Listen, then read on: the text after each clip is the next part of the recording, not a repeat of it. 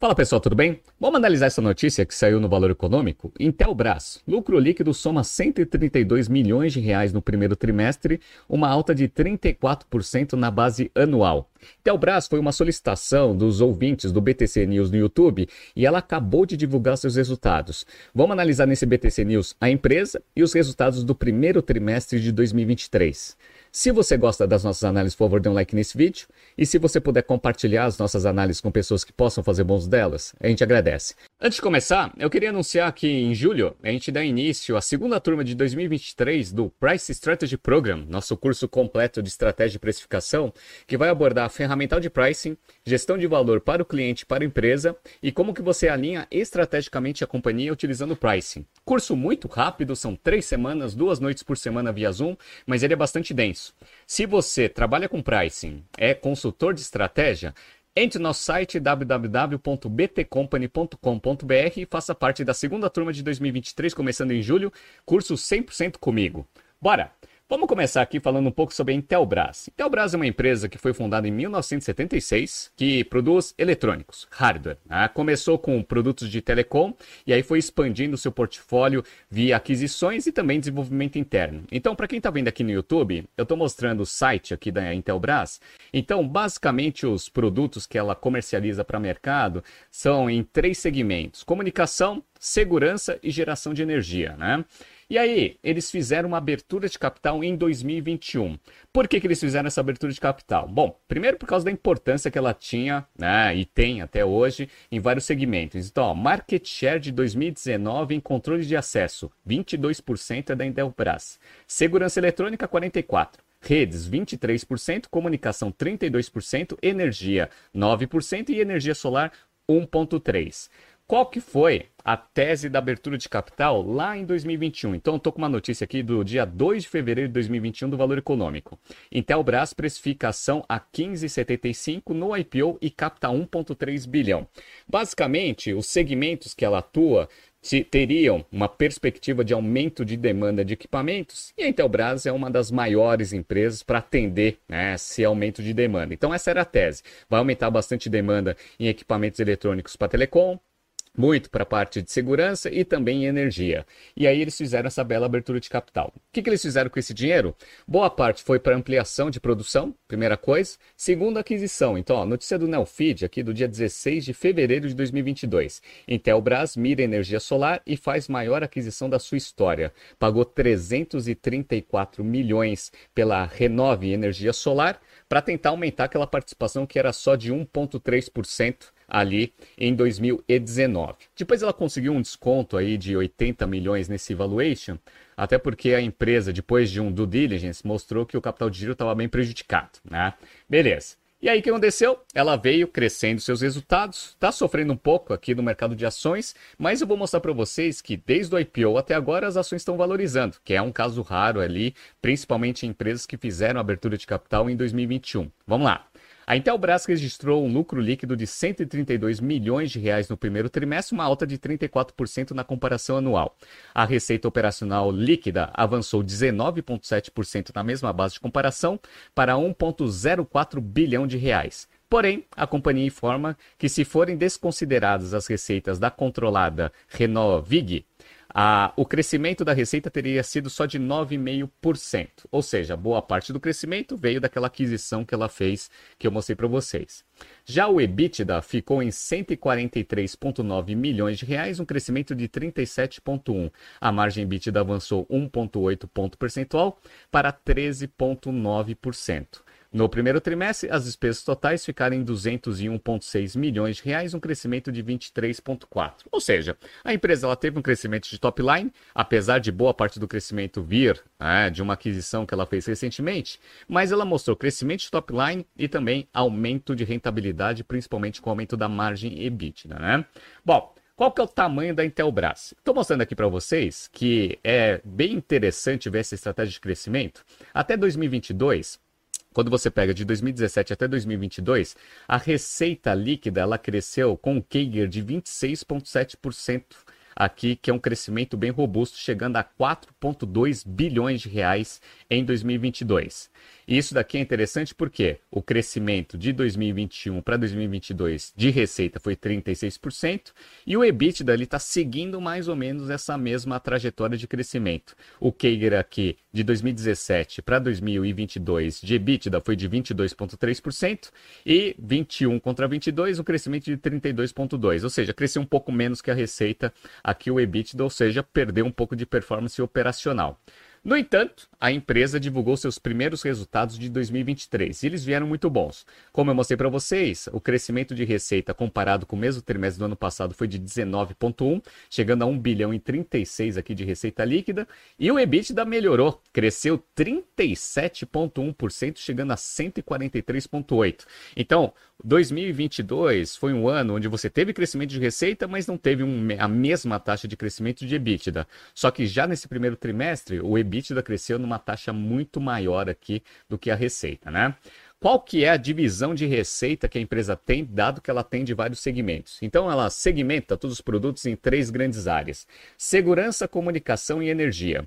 No primeiro trimestre, 51% da receita veio de produtos de segurança, Comunicação, 22% é o pior e 27% já vem de energia, muito também pela estratégia de crescimento em um segmento que ela ainda tem uma participação menor do que dos outros, né? Então, 27%. Vamos pegar negócio por negócio. Então, a segurança teve um crescimento aqui é, em relação ao primeiro trimestre do ano passado de 15%.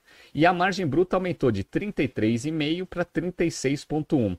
Isso acontece porque ano passado a gente teve aquela quebra. Na verdade, foi um reflexo de 2020 e 2021.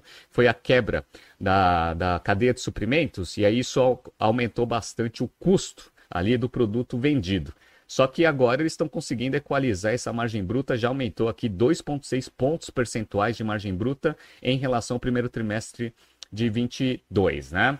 A parte de comunicação, que é a que menos representa da receita, mas são 22%, ela teve um crescimento de 14,9%, chegando a 223 milhões de receita, com uma margem bruta aumentando 3,4%, chegando a 31,2%. Então também houve aumento de margem bruta aqui na parte de comunicação.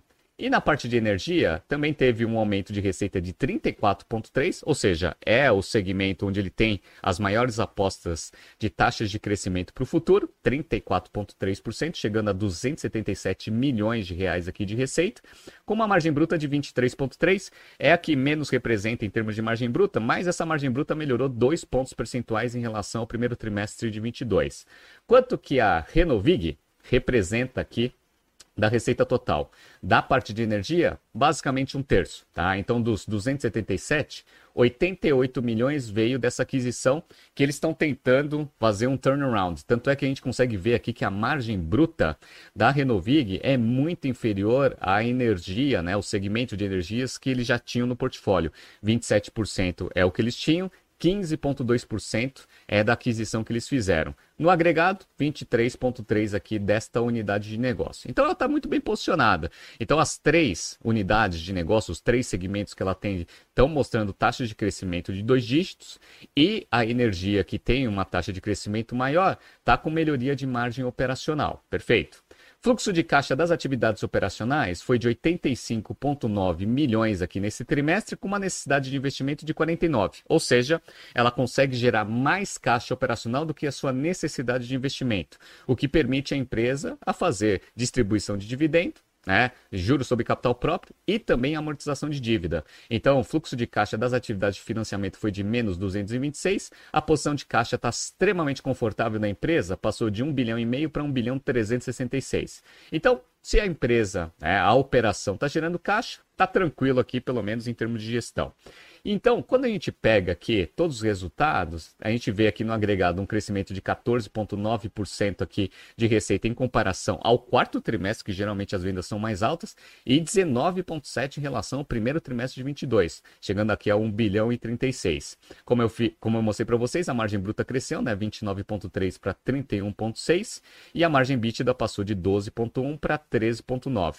Isso acontece bastante em indústria, quando você vai aumentando a escala, você vai tendo diluição de despesas e custos fixos, consequentemente você vai vendo esse impacto na margem, na melhoria de margem aqui EBITDA, né? E o lucro líquido, como a gente viu, né, chegou a 132 milhões aqui, um aumento de 34% em relação ao lucro líquido do primeiro trimestre de 22, com uma margem líquida de 12,7. A coisa que eu acho que é o mais interessante aqui da, da Intelbras e que foi é, uma das teses para o grande volume de interesse de investidores lá na abertura de capital é o ROIC. O ROIC já era bom em 2022, ó, 20,6%. Lembra? ROIC em relação ao custo médio ponderado de capital. Dado que ano passado as taxas já estavam começando a subir, mas ainda estavam em patamares menores do que a gente está vendo atualmente, você tem um custo de capital, né, um custo médio ponderado de capital menor do que o ROIC, o retorno sobre capital investido. Então você tem uma agregação de valor econômico que se reflete, obviamente, no valor das ações. E esse ROIC subiu bastante, né? Subiu para 25,8. Tudo bem que as taxas de juros subiram bastante também uh, para 2023. Na verdade, assim, assim, começo de 2022 já estava no patamar mais alto, e aí ele foi se estabilizando ali durante o ano. Mas com aumento de ROIC. Então, se você tem um custo médio ponderado de capital com uma taxa de crescimento menor do que o retorno médio sobre capital investido, aí você tem mais agregação ou mais perspectiva de agregação de valor econômico. E qual que é o reflexo de um ROIC tão alto em relação ao custo médio ponderado de capital? É o valor das ações. Lembra que na abertura de capital, as ações saíram a R$ 15,75. Atualmente, eles estão sendo cotados a R$ 22,34. E com esse resultado que acabou, que, que eles acabaram de divulgar ontem, eu estou gravando na quarta-feira de manhã, eu estou aqui com um pregão aberto aqui, ó, as ações já estão subindo. 3,13%. Por quê? Porque o ROIC divulgado foi muito bom. Isso aqui a gente ensina nos nossos cursos de finanças e gestão de valor. Quando o ROIC, ou a perspectiva de ROIC, é de crescimento e o custo médio ponderado de capital já está andando de lado e com uma tendência de início de queda a partir do meio do ano, você tem uma perspectiva de geração de valor econômico maior que faz as ações subirem bastante, até para sustentar esses múltiplos altos que eles têm, né? Então, ó, Enterprise Value sobre EBITDA, 12 3.3 vezes, né? E o price to book value tá 3.56. São múltiplos relativamente altos, principalmente quando você compara com a empresa mais parecida que a Intelbras aqui no mercado brasileiro, que é o Multilaser. Então, ó, para quem está vendo aqui no YouTube, eu estou mostrando esses múltiplos para multilaser. Então, ó, price to book value, que era 3,5 vezes, aqui, ó, aqui é 0,32. E o enterprise value sobre EBITDA da multilaser é 7,44 e da Intelbras aqui era 12,3. Então, múltiplos aqui sustentados pela geração ah, de rentabilidade sobre capital investido. A Multilaser, ela também tinha um ROIC bem alto, né? muito semelhante ao que a Intelbras tem hoje, algo em torno de 25, 26%. Isso na abertura de capital. Só que o ano de 2022 para a Multilaser foi muito ruim. Ah, então a rentabilidade caiu bastante, caiu para próximo de 10%, e isso obviamente tem um reflexo na perspectiva de aumento do valor da cotação da ação. Ah, então você pode enxergar de duas formas, ou que os múltiplos são muito esticados ali da, da Intelbras, mas eu consigo justificar por causa de um ROIC muito alto, ou da Multilaser, que eventualmente as ações estejam descontadas, mas tem que levar em consideração que o ROIC está bem baixo, bem inferior ao que a Intelbras tem. Por isso, por isso que é tradeada a múltiplos mais baixos. Então é bem interessante essa empresa. É uma empresa de hardware é, brasileira que, junto com a Multilaser, elas são bem posicionadas, principalmente em termos de competição com China, com o mercado exterior, que a gente sabe que esses eletrônicos vêm com custo bem baixo, mas é uma empresa extremamente bem posicionada em segmentos que tem bastante potencial de crescimento futuro. Ah, uma empresa interessante aqui e uma das poucas empresas que desde a abertura de capital em 2021 tá, tá com um aumento do valor em relação né, ao valor do IPO. Vamos ver o que vai acontecer, mas uma bela empresa aqui para a gente monitorar. Tá surgindo aqui alguns BTCs News passados para vocês se atualizarem. Não se esqueça de inscrever no nosso canal e na nossa newsletter. Grande abraço e até amanhã.